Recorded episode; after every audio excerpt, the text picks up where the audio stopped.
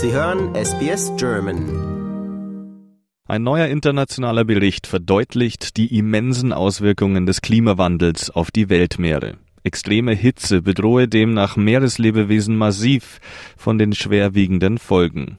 Deshalb fordern Wissenschaftler ein dringendes Eingreifen der Regierung, um Ozeane besser zu schützen. Der Autor des Berichts, Dr. Simon Bradshaw, sagt, unsere Ozeane befinden sich in großen Schwierigkeiten. The Climate Council's new report, uh, Code Blue Our Oceans in Crisis, brings together all the latest science on our oceans and climate change.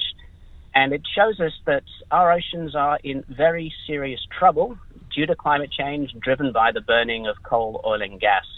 We're seeing record high ocean temperatures, an acceleration in the melting of sea ice, Weltweit sind sich Forscher mit einer überwältigenden Mehrheit einig, dass der schnelle Ausstieg aus der Nutzung fossiler Brennstoffe die effektivste Maßnahme sei, um der Erwärmung der Ozeane entgegenzuwirken. Dr. Marwan Maisub ist Meeresökologe an der University of New South Wales. Er sagt, dass überhitzte Meere verheerende Auswirkungen auf die Meeresumwelt nach sich ziehen. That could lead to even almost a wipeout of what, what, what we actually see now underwater um, in terms of plants.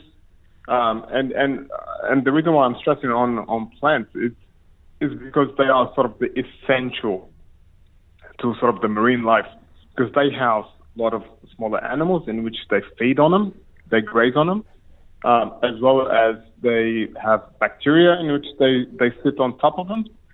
Uh, so they, they sort of thought to be sort of the essential, and this also applies for corals as well.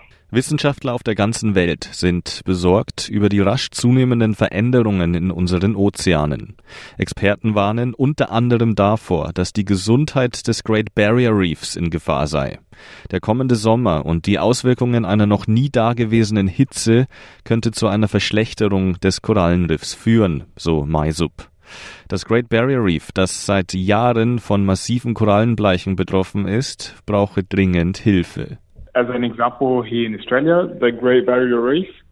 So if you look to back in 2005 and you look at it now, you see almost masses of of sort of the under underwater well, uh, wildlife.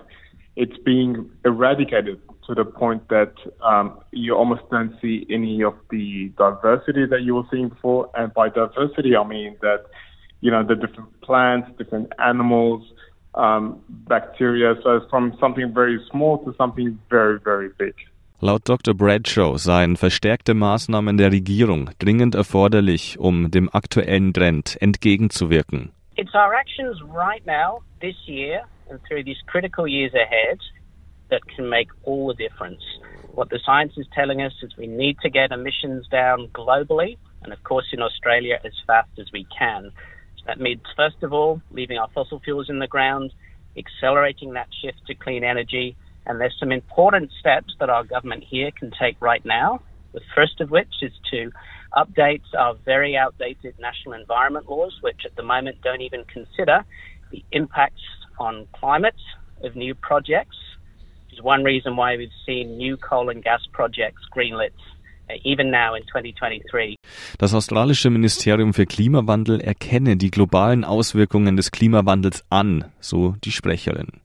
Anfang dieses Jahres verpflichtete sich die Albanese-Regierung, Treibhausgasemissionen bis 2030 um mehr als 200 Millionen Tonnen zu reduzieren. Experten aus der wissenschaftlichen Gemeinschaft warnen jedoch, dass dies zu spät sein könnte. Liken, teilen und kommentieren Sie unsere Inhalte bei facebook.com/sbsgerman.